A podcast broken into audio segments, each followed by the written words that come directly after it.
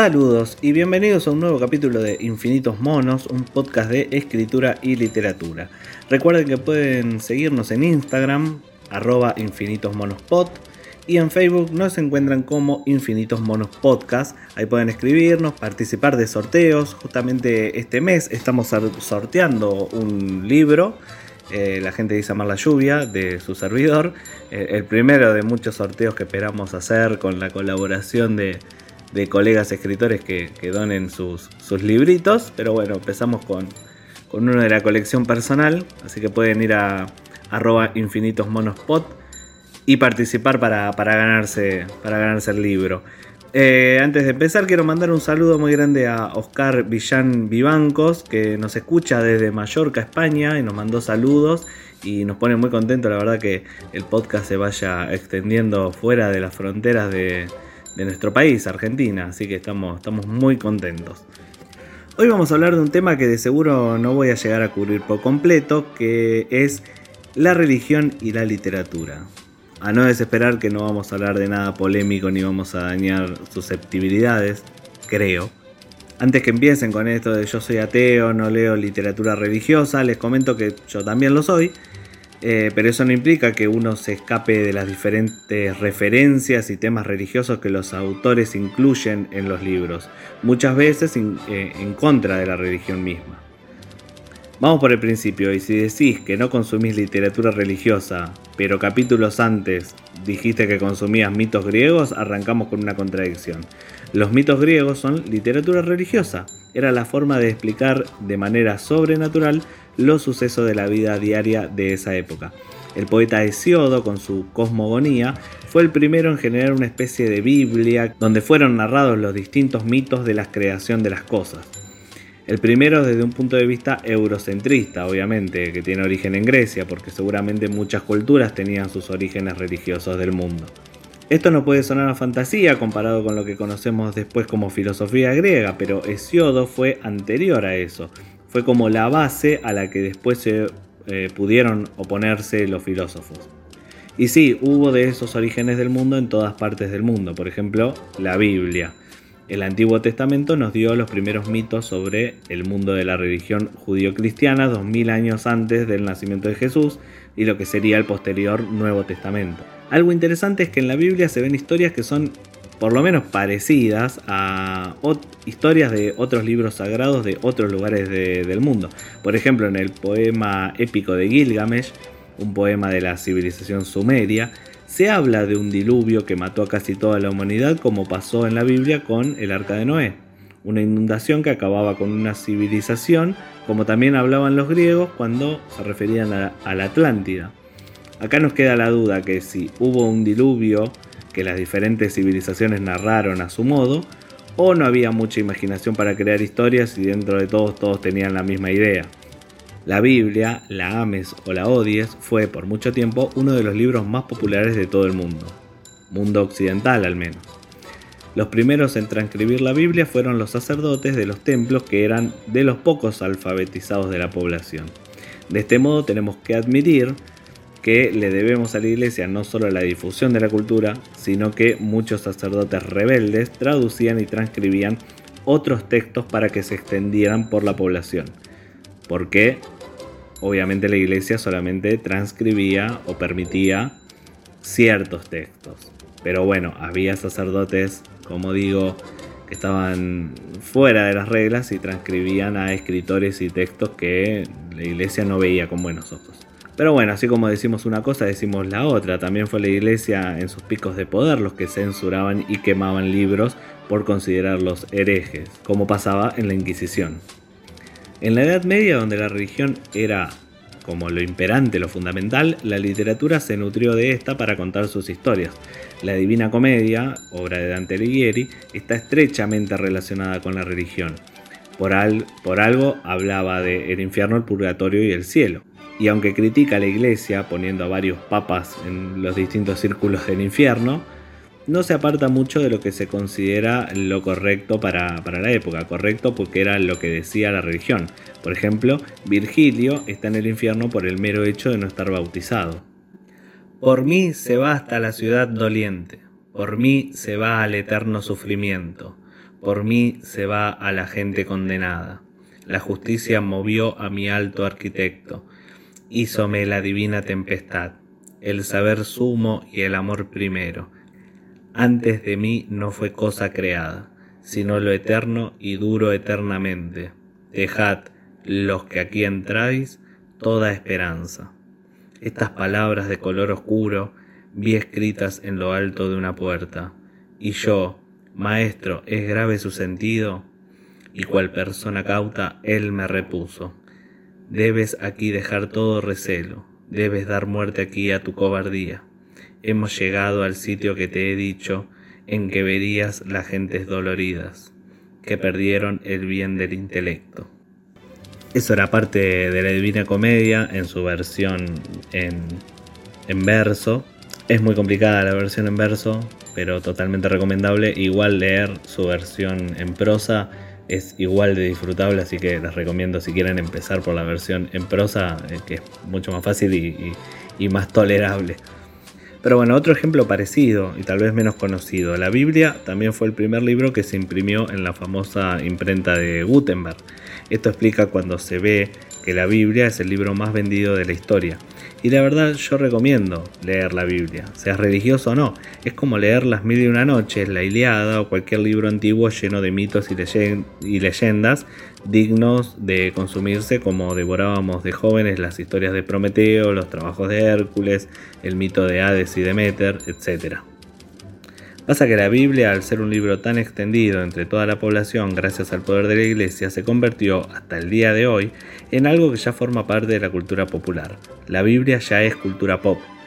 John Milton, escritor inglés del siglo XVII, escribió un poema llamado El paraíso perdido, otro poema épico al estilo de la Divina Comedia, donde cuenta la historia de cómo el diablo, más que el rey de las tinieblas y enemigo de Dios, que plantea el inconsciente conectivo, es solo un ángel expulsado por Dios del paraíso, convirtiéndolo en un paria al que todo le sale mal y lo único que busca es vengarse de los que lo hicieron sufrir tanto. En la modernidad, y gracias al poder de la Iglesia como fuerza educadora, para bien y para mal, y la facilidad de obtener la Biblia, era raro que alguien no conociera algunos aspectos básicos de la religión cristiana, al menos los que más llamaban la atención, el cielo, el infierno, el diablo, los ángeles, etc. Esto fue lo que los escritores más utilizaron. Un ejemplo de cómo la iconografía religiosa ya está tatuada en nuestro cerebro es recapacitar en lo que pensamos cuando leemos el cuento Un señor muy viejo con unas alas enormes. Es un ángel, no otra cosa. el texto nunca lo menciona como un ángel, pero se da a entender, o por lo menos todos ahí piensan que es un ángel. Una termina siendo una alegoría del uso de la iglesia de los milagros y lo sobrenatural para atraer fieles y sobre todo atraer dinero. También se ve la importancia de la religión, más precisamente la santidad, en el cuento La Santa, que forma parte del libro 12 cuentos peregrinos del mismo escritor, Gabriel García Márquez, un libro que recomiendo profundamente, se habla poco de, del García Márquez cuentista, en comparación con el Gabo novelista. Es entendible, pero no se pierdan al Gabo cuentista. Hablando de los iconos de la Biblia, ¿qué sería de gran parte de la literatura del terror del último tiempo sin el uso del diablo? Por, un lado tenemos a Poe, cuyo terror viene de la propia psiquis del hombre. Por otro lado tenemos a Lovecraft, con sus propios demonios que él creó y su propio universo. Pero bueno, el diablo fue gran parte de las historias, como por ejemplo una de las de los clásicos de la literatura universal, que es el Fausto de Goethe, donde eh, se le vende el alma al diablo. Y esto generó casi un género aparte, que, sería la de los que, los que hicieron tratos con el diablo. Acá en la literatura argentina tenemos el caso de, del gaucho Santos Vega, que generó la, la historia de su enfrentamiento contra alguien llamado Juan Sin Ropa, que representaría al diablo, que este lo vence en una payada. Santos Vega era el payador eh, invencible de, Argentina y en una competencia contra el diablo eh, pierde. Ya saliendo de, la literatura, pero que está relacionado porque tuvieron eh, situaciones similares, quería destacar a Giuseppe Tartini, un violinista que creó algo llamado la sonata El Trino del Diablo, que según él eh, se, la, se la tocó en un sueño el mismísimo diablo y él lo que quiso hacer fue tratar de imitarla, pero eh, era imposible porque fue lo, más complicado que había escuchado en su vida. También en la música esto se ve en la historia de Robert Johnson, eh, un guitarrista, cantante de blues, que según cuenta la leyenda, en una encrucijada de caminos eh, hizo un trato con el diablo para ser el mejor guitarrista de la historia. El diablo sigue apareciendo en muchas historias y muchos cuentos, ya sea como alguien que te tienta para que vendas el alma o alguien a quien hay que enfrentar. Y bueno, justamente el diablo como amenaza es algo que vemos en la novela El exorcista de William Peter Blatty, una literatura donde la religión en realidad es lo bueno. Recordemos que es el cura encargado del exorcismo el encargado de rescatar a, la niña poseída. Entonces eh, la religión acá es la solución contra, contra el mal. ¿Dices que no eres el diablo? Solo soy un pobre demonio que lucha, un diablo, no el diablo. Una diferencia sutil pero no he perdido enteramente mi influencia sobre nuestro Padre que está en el infierno. A propósito, cuando lo veas no le digas que me he ido de la lengua. Cuando lo vea, ¿acaso está aquí? preguntó el sacerdote. En esta puerca, de ninguna manera. Somos solo una pobre familia de almas en pena, amigo mío. No nos culpes por estar aquí, pero es que no tenemos dónde ir, no tenemos hogar. ¿Y cuánto tiempo piensan quedarse? La cabeza pegó un salto en la almohada, contraída con furia mientras rugía. Hasta que la cerda se muera. Inmediatamente Regan volvió a adoptar su sonrisa tonta en una boca amplia. A propósito, hace un día magnífico para un exorcismo, ¿no te parece, Carras? El libro, tiene que haberlo leído en el libro. Lo taladró una mirada de expresión sardónica. Comiénzalo pronto, enseguida, incongruente. Allí hay algo extraño. ¿Te gustaría? Muchísimo. ¿Pero no te echaría eso fuera de Regan? El demonio apoyó la cabeza riendo como maníaco, luego se interrumpió en seco.